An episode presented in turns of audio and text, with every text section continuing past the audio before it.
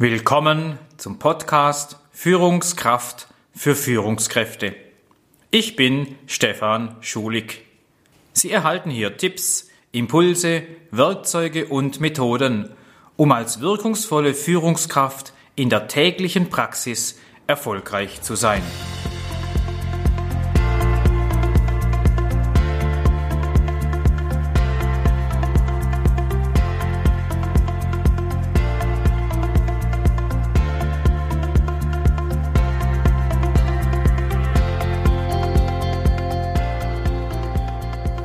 Zu Beginn meiner Podcast-Reihe Führungskraft für Führungskräfte habe ich in der Podcast-Folge 2 eine von mehreren Führungsdefinitionen formuliert.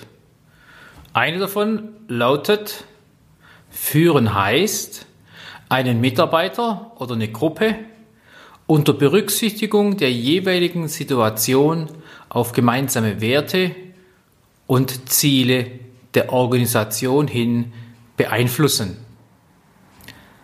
Lassen Sie uns also über Führen mit Zielen sprechen. In den Podcasts Mitarbeitergespräche, das waren die Folgen 13 bis 16, spielen genau diese Ziele ebenfalls eine entscheidende Rolle. Zielvereinbarungen oder auch Zielvorgaben. Sie dienen zur Ausrichtung der Arbeit. Sie dienen zur Klarheit im Tun. Sie dienen insbesondere auch zur Untermauerung des Warums. Sie zeigen vorausgedachte und erwünschte Ergebnisse auf, die in der Zukunft liegen. Zielvereinbarungen und deren Folgen in Form einer Zielerreichung können dann auch zur Beurteilung von guten Mitarbeitern in genau solchen Gesprächen herangezogen werden. Für die Leistungsmotivation von Menschen sind solche Zielvereinbarungen tatsächlich, das ist meine Meinung, ein geeignetes Instrument, um Mitarbeiter weiterentwickeln zu können. In der Podcast-Folge 4 mit dem Titel Was muss eine Führungskraft tun? Habe ich einen großen Wert drauf gelegt auf die Aussage, eine wesentliche Aufgabe einer Führungskraft ist es, für Ziele zu sorgen. In meiner Jubiläumsausgabe Podcast 25 mit dem Titel Führungskräfte machen, Pünktchen, Pünktchen, Pünktchen, steht das ebenfalls als To-Do für eine Führungskraft auf der Arbeitsliste der Mitarbeiterführung ganz, ganz oben. Ich habe mal geschaut, in meinem aktuellen Arbeit befindlichen E-Book ist das Wort Zielvereinbarung 28 Mal genannt. Und das Wort Ziele sogar 115 Mal zu finden. Spielt also irgendwie doch, glaube ich, eine große Rolle. Und sollten Sie meinen ersten Teil des E-Books mit dem gleichnamigen Titel wie dieser Podcast mit dem Namen Führungskraft für Führungskräfte haben wollen, gerne, dann gehen Sie auf meine Seite. Unter Leistungen finden Sie es dort. Da können Sie sich eintragen und erhalten sofort den Link, um es dort direkt herunterladen zu können. Kurzum, es wird Zeit, dieses Instrument mit Zielen führen näher zu beleuchten. Dafür ist dieser und nächste Podcast vorgesehen. Ich weiß, dass Führen mit Zielvereinbarungen auch in den Medien, in den äh, Büchern sehr polarisierend ist. Die einen sagen, oh, das braucht's nicht. Der Mitarbeiter soll einfach seine Arbeit machen. Es muss sich der Sinn auch so ergeben, ohne Ziele. Guten Mitarbeitern muss man das nicht sagen, was sie zu tun haben. Außerdem erledigt es die Stellenbeschreibung fast von selber. Das ist der eine Blickwinkel, der spricht gegen Zielvereinbarung. Auch ist folgender Spruch, habe ich vor einiger Zeit gehört, nicht ganz von der Hand zu weisen. Zielvereinbarungen sind Sinnprothesen. Damit begründen Gegner von Zielvereinbarungen die Tatsache, dass Zielvereinbarungen genau genommen nur Krücken sind. Es wird die Zielvereinbarung gebraucht, ich will fast schon sagen missbraucht, um Sinn zu stiften. Und diesen braucht es in einem guten, geordneten Umfeld überhaupt nicht. Denn die Arbeit und die Aufgabe selbst sollte den Sinn erfassen und automatisch den erforderlichen Sinn stiften. Den muss man nicht noch durch Zielvereinbarungen extra stiften, sozusagen extra erfinden und dazugeben. Sonst wäre es ja sinnvoll, genau in diesem Sinne gemeint. Soweit bin ich auch dabei, Zielvereinbarungen zu etablieren, diese immer wieder neu zu formulieren, nur um der Zielvereinbarung willen. Das ist wirklich Quatsch oder schöner ausdrückt, wäre es nicht zielführend. Wechseln wir aber mal zur Pro-Seite. Wenn wir mit Zielvereinbarungen zu arbeiten beginnen, dann bringt es mehrere Abfallprodukte, will ich sie mal nennen, mit sich. Diese Begleiterscheinungen, damit zu arbeiten, ist tatsächlich dann aber mehr als nur Abfall. Ich behaupte, ohne Ziele keine Führung. Denn wie bei vielen Werkzeugen können diese ja, gut oder eben schlecht eingesetzt werden.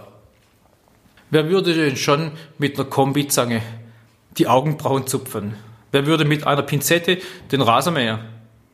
Beides, sowohl die Kombizange als auch die Pinzette, sind gute Werkzeuge, aber auch für sehr unterschiedliche Themenstellungen.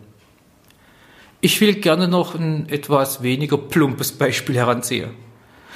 Ob sie eine Schraube mit einer Rohrzange oder einem Gabelschlüssel rausdreht, ist vordergründig egal. Beides grundsätzlich möglich. Die Ergebnisse können sogar sehr ähnlich sein. Die Schraube ist nämlich draußen. Wunschziel erreicht. Aber vielleicht ist in einem Fall die Schraube etwas deformiert und danach unbrauchbar geworden. Im anderen Fall hat es gut funktioniert. Vielleicht hat die eine Variante mehr Zeit in Anspruch genommen. Unter Umständen war die Schraube vielleicht sogar verrostet und der passende Gabelschlüssel greift gar nicht mehr so richtig. Ich will damit nur sagen, es kommt drauf an, welchen Zweck Sie verfolgen. Und da wären wir beim Ziel und damit verbunden der Zielvereinbarung sowie beim Führen mit Zielvereinbarungen. Es kommt also darauf an. Und das beleuchten wir jetzt. Warum machen Zielvereinbarungen doch Sinn? Und wo finden wir Grenzen für Zielvereinbarungen? Es gibt hier leider, leider kein Entweder oder, richtig oder falsch. Es kommt drauf an, ja, was denn? Wann machen Zielvereinbarungen wirklich Sinn? Wenden wir den Blick mal aufs Ziel selber. Ein Ziel ist ein in der Zukunft liegender, angestrebter Zustand mit eindeutiger Beschreibung. Idealzustand. Ein Ziel ist ein vorausgedachtes Ergebnis. So gesehen ist ein Ziel der Punkt, der es zu treffen beabsichtigt gilt. Dieses Ziel muss in eine Zielvereinbarung gegossen werden. Das macht auch Sinn. Der Nebeneffekt dieses Abfallprodukt heißt, Sie müssen dieses Ziel konkret durchdenken. Es zwingt Sie zum Nachdenken und Vordenken. Sie müssen dieses Ziel bei einer Zielvereinbarung in Worte fassen können, so auf der Tonspur an den Mitarbeiter transportieren. Sie müssen es in Text fassen, um es dokumentiert zu haben. Eine Zielvereinbarung gibt die Chance, richtig Prioritäten zu setzen. Ja, und eine Zielvereinbarung kann, wenn sie mündlich kommuniziert wurde, schriftlich festgehalten, aufgrund von veränderter Rahmenbedingungen oder Ereignisse ganz bewusst korrigiert werden. Die Kombi, schriftlich und mündlich, macht durchaus Sinn. Mündlich ist wirkungsvoller und individueller Schriftlich ist nachhaltiger und nachvollziehbarer. Das schriftlich Festgehaltene sorgt dafür, dass die Ziele nicht wöchentlich sich ändern. So aus dem Englischen kennen wir das Moving Targets oder manchmal sogar Fast Moving Targets genannt. Ich empfehle dabei den Ablauf so, dass Sie sich das Ziel vorher aufschreiben, so konkret wie möglich, auch wenn das Ziel in der Zukunft liegt, das ist Sinn des Ziels, und noch schwammig. Aber wir können es ja mit fortschreitender Zeit und neueren Erkenntnissen verbessern, optimieren und abändern. In gemeinsamer Abstimmung mit dem Mitarbeiter. Nachdem Sie es formuliert haben, gehen Sie ins persönliche Gespräch. Sind ja schließlich vorbereitet. Im Gespräch ergeben sich unter Umständen sogar noch Fragen, Ideen, Impulse. Und es ist auch gut so. Diese können Sie dann sogar passend in die Zielvereinbarung einbauen. Und am Ende stellen Sie diese dem Mitarbeiter zur Verfügung. Spätestens da ist für den Mitarbeiter vorbei mit Veto rufen. Und wir haben es ja schließlich auch besprochen. Es gibt kein Überraschungsmoment. Für beide nicht. Für, den, für die Führungskraft und für den Mitarbeiter nicht. Sie haben das Ziel nun richtig platziert. Ich möchte es nochmal in Erinnerung rufen. Welchen Zweck verfolgt so ein Ziel? In eine Zielvereinbarung gegossen. Anmerkung, verfolgen Sie bitte Ziele und nicht den Mitarbeiter. Ein Ziel hat die Funktion, Energie vom Mitarbeiter zu mobilisieren. So ein Ziel hat die Funktion, die Aufmerksamkeit zu lenken und damit auch die Ausdauer zu erhöhen, dran zu bleiben. Auch können mit Zielen die Funktion erfüllt werden, dass Prioritäten vergeben werden. Auch hat das Ziel die Funktion, den Prozess auf das Ziel hin auszurichten. Aus dem Englischen, das ist treffend, Process follows Target. So, hier machen wir einen Stopp. Sie hören beim nächsten Mal meine Impulse zur landläufigen Meinung, dass Zielvereinbarungen viel besser sind als eine Zielvorgabe. Ich gebe gern mein Statement schon mal zum Nachdenken vorab mit auf den Weg. Eine Zielvorgabe ist nicht per se schlechter als eine Vereinbarung. Auch wenn sie vom Mitarbeiter nicht direkt beeinflussbar ist.